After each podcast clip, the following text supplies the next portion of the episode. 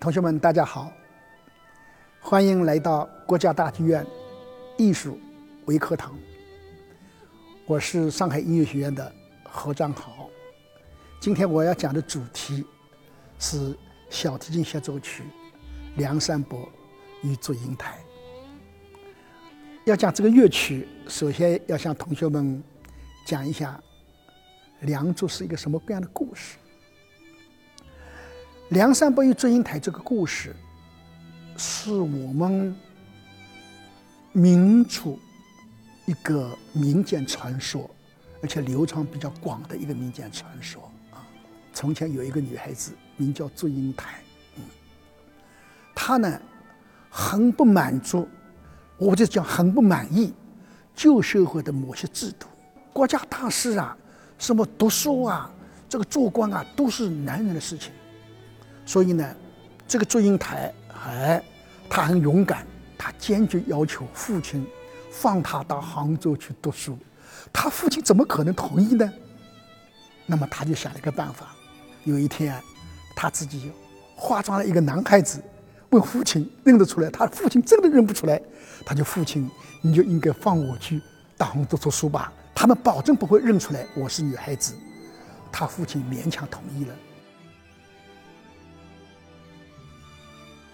这个祝英台，他就到杭州的路上，叫草桥的地方呢，遇到了另外一个小青年。这个小青年姓梁，名叫梁山伯。就两个人就问年龄了，你几岁？我几岁？好，他们一问，嗯，都是年方二八，也就是二八十六岁。那么一问，好，梁山伯比祝英台大一点，所以那么他们就结拜为兄弟。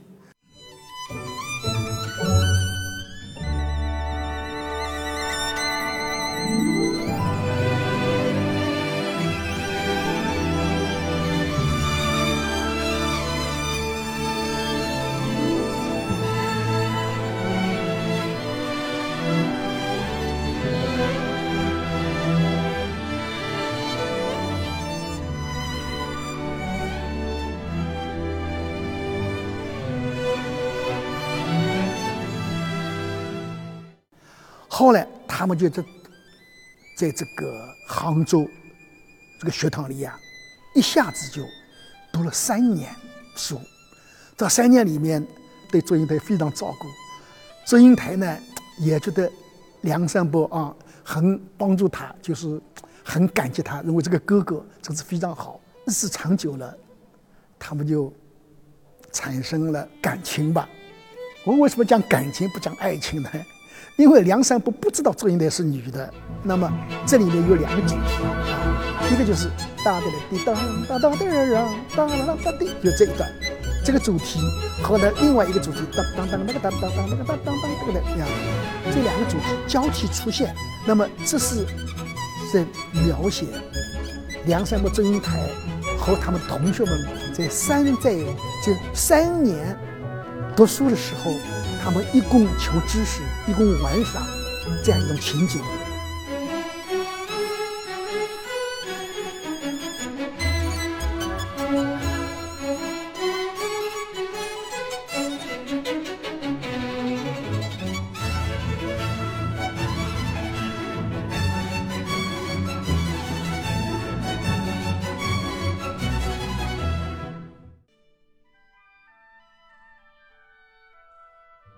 后来他的父亲啊，写了一封假信，说我生病了，你回来吧。那么祝英台是一个很孝顺的女儿，一听父亲生病了，那没有办法了，那只好离开梁山伯了。在他离开之前，有个心事，他就给师母透露了。师母，你知不知道？我是女的，我希望永远跟我们的梁哥哥在一起。我想托你师母给我做一个媒。他师母说：“你放心走吧，我会跟他说的。”可是梁山伯怎么能够马上分开呢？所以他实在舍不得，说：“我送你吧，送他十八里，到一个长亭分别的时候，才慢慢很舍不得就分开了。”音乐里面有一段《长亭谢笔》。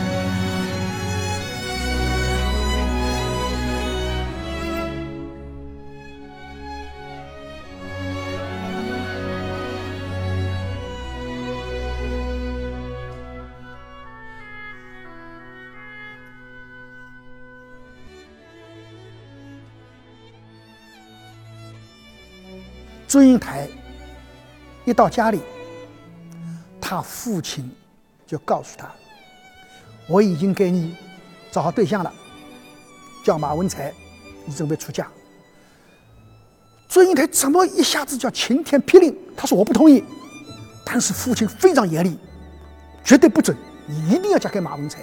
祝英台那个时候就坚决不不服众。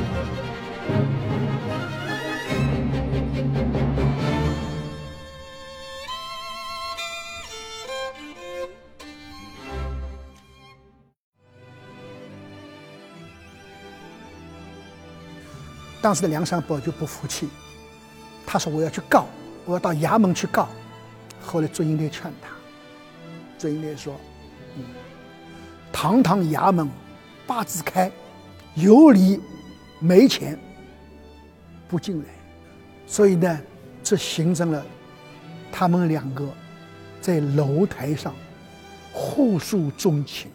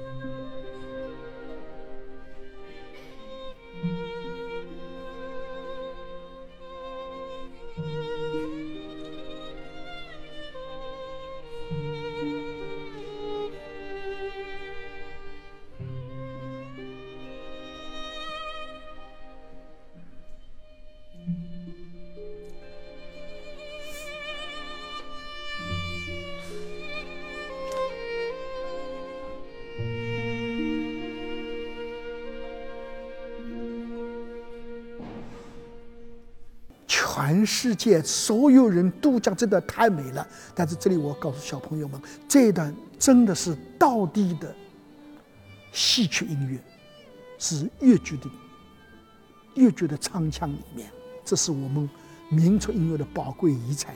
希望小朋友们长大要慢慢学习我们民族的音乐。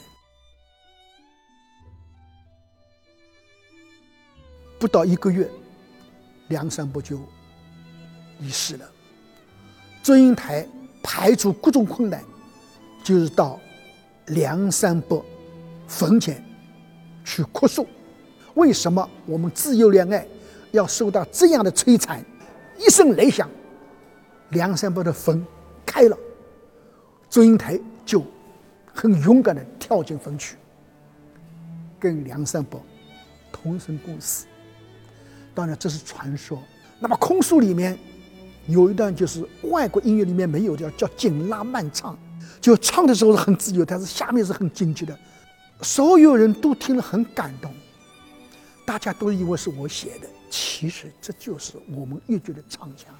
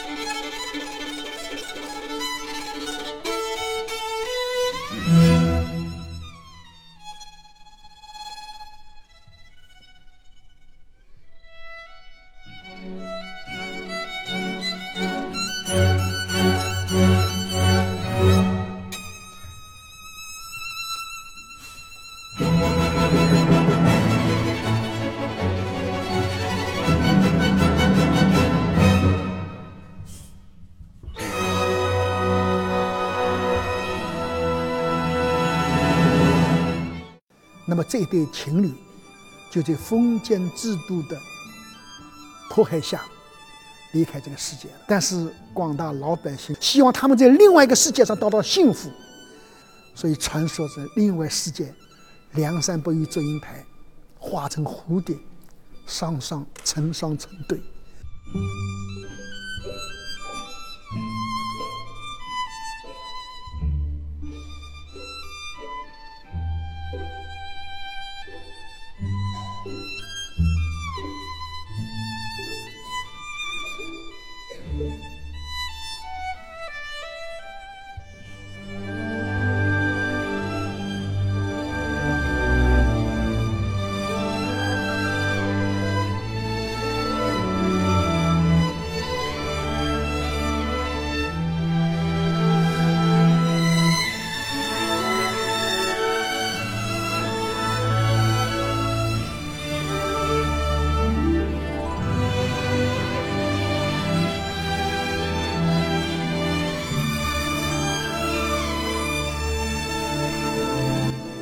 可能小朋友们要问，那么为什么听说外国朋友也很喜欢呀？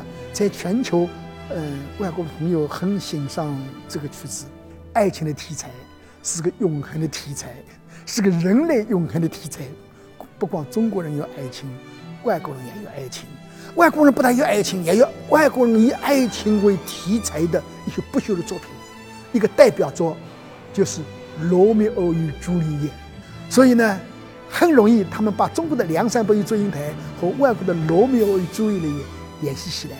而外国人把我们这个小提琴协奏曲《梁山伯祝英台》称为中国的罗密欧与朱丽叶，而且给我们取了个名字，叫《蝴蝶的爱情》，因为他们最后画蝴蝶了啊。通过我这个讲解，希望小朋友们今后啊可以去多听一些音乐作品，多听一些交响乐。希望大家不断关注国家大剧院的演出，不断关注国家大剧院的艺术微课堂。